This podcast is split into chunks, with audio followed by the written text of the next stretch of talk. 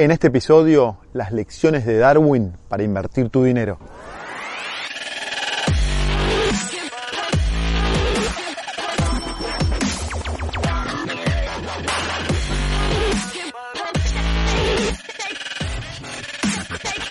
Esto es el Fede Teso Show. Mi nombre es Federico Tesoro y te doy la bienvenida al episodio número 104 del Fede Teso Show, este video semanal donde tratamos de hablar de inversiones, de negocios, de finanzas personales, de temas que nos permiten seguir creciendo como personas, nuestros negocios, nuestras finanzas personales. Hoy quiero hablar de la teoría de un científico que se puede aplicar al mundo de los negocios perfectamente. Este científico es Charles Darwin, este científico inglés que en el siglo XIX desarrolló una teoría sobre cómo evolucionan los seres vivos, visitó durante cinco años todos los países, muchos países del mundo, estuvo en nuestra Patagonia y terminó concluyendo que los seres vivos que tenían mayor posibilidad de prosperar y de crecer son aquellos que se adaptaban a su contexto. Es decir, no los más fuertes, sino aquellos que se iban adaptando a su contexto. Y eso en su momento generó una revolución no solo en el, ámbito científico, sino también em, eh, filosófico y religioso. Y hoy esas enseñanzas de Darwin se pueden aplicar perfectamente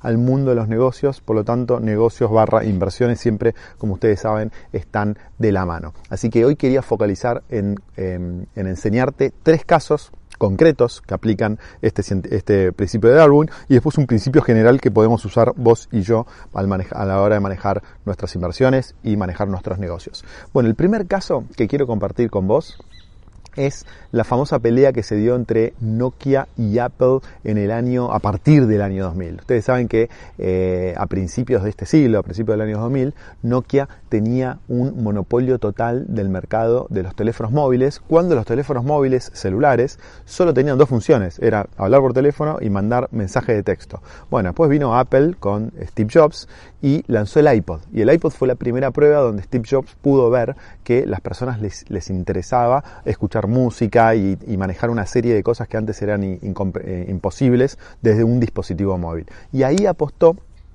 a que los teléfonos no solo tenían que ser para hablar por teléfono y para mandar SMS, para mandar mensajes, sino podían ser para, mm, para mandar fotos y muchísimas otras cosas más y lanzó el iPhone. Desde ese momento provocó una revolución en el mercado de los móviles y miren lo que pasó en este periodo de tiempo de 15 años. Vamos a ver el siguiente gráfico que muestra la evolución del precio de Apple y de Nokia entre el año 2002 y la actualidad, el año 2019. Fíjense que las acciones de Apple subieron un 4.404,74% mientras que las acciones de Nokia se destruyeron un 90%. Es decir, en 17 años, si vos invertías, comprabas acciones de Apple, ganabas un 4.400%, es decir, si invertías 10.000 dólares, los transformabas en más o menos 470, casi 500.000 dólares. En cambio, si invertías 10.000 dólares en Apple, en, perdón, en Nokia en el año 2002, hoy tenías 1.000 dólares con suerte.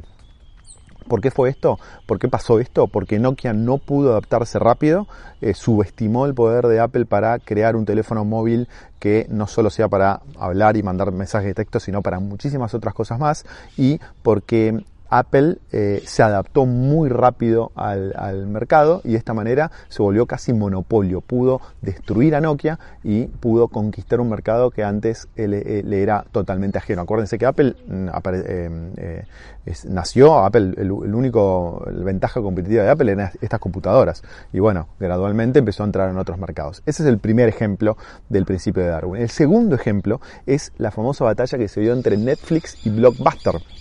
Recuerden que Blockbuster era eh, hasta el año 2009 líder total en el mercado de DVDs en Estados Unidos. Y de repente viene Netflix, que empezó repartiendo DVDs a domicilios, pero cuando empezó la era del, streaming, es decir, que se podía pasar eh, películas por internet, directamente decidió irse de ese mercado y decidió dedicarse al streaming en forma 100% eh, prioritaria. En cambio, Blockbuster siguió abriendo este, tiendas en todo Estados Unidos, inclusive tuvo la posibilidad de comprar Netflix y se, se rehusó, pensaba que Netflix iba a ser muy, eh, iba, a fracasar y se equivocó olímpicamente. Miren este gráfico. Si vos invertías acciones, eh, acciones de Netflix y de Apple y de, perdón, y de Blockbuster en el año 2009, en el 2019, es decir, 10 eh, años después, hubieses ganado un 7600% si comprabas acciones de Netflix, en cambio hubieses perdido todo si comprabas acciones de Blockbuster. Otro ejemplo de una empresa que tiene éxito por adaptarse muy rápido a los cambios del mercado versus una empresa, un gigante como Blockbuster, que quiebra, que se destruye, que desaparece porque no puede adaptarse a los cambios eh, del mercado. Vamos al último ejemplo y muy interesante que es eh, la batalla que se dio en su momento entre Sears y Amazon. Amazon es una empresa que tiene solo 25 años de trayectoria, Sears tiene más de 100 años, llegó a tener mil tiendas en Estados Unidos, es decir, vende todo, vendía todo, todo tipo de cosas Sears y de repente viene Amazon y empieza a vender todo tipo de cosas por Internet. Sears dice, no, yo por Internet no me voy a meter, no me importa, ¿Qué terminó pasando? Bueno, terminó pasando que Amazon se convirtió en el retailer más grande del mundo con una capitalización bursátil de 950 mil millones de dólares y Sears se declaró a la quiebra el último 16 de enero, es decir, desapareció. Y ahora mira el gráfico. Si compras acciones de Sears y de Amazon, Amazon en el año 2004, hubieses ganado 6.500% en Amazon y hubieses perdido el 97% de tu capital si eh, comprabas acciones de Sears.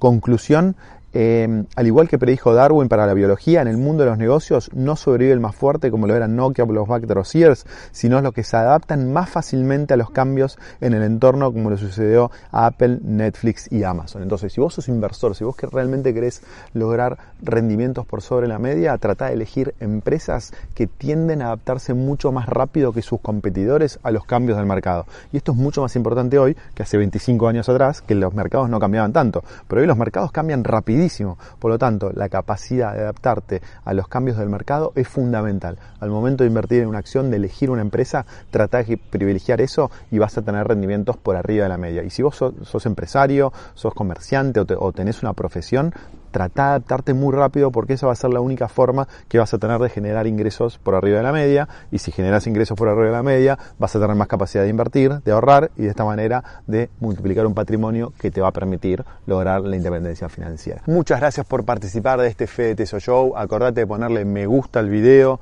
de compartirlo, suscríbete al canal si no estás suscrito todavía, así te llegan las alertas cada vez que subimos un video nuevo y no dejes de poner todos tus comentarios, preguntas o sugerencias acá abajo, que tanto yo como el resto de la comunidad va a estar muy contento en ayudarte. Te mando un abrazo grande y nos encontramos muy muy pronto. Chao.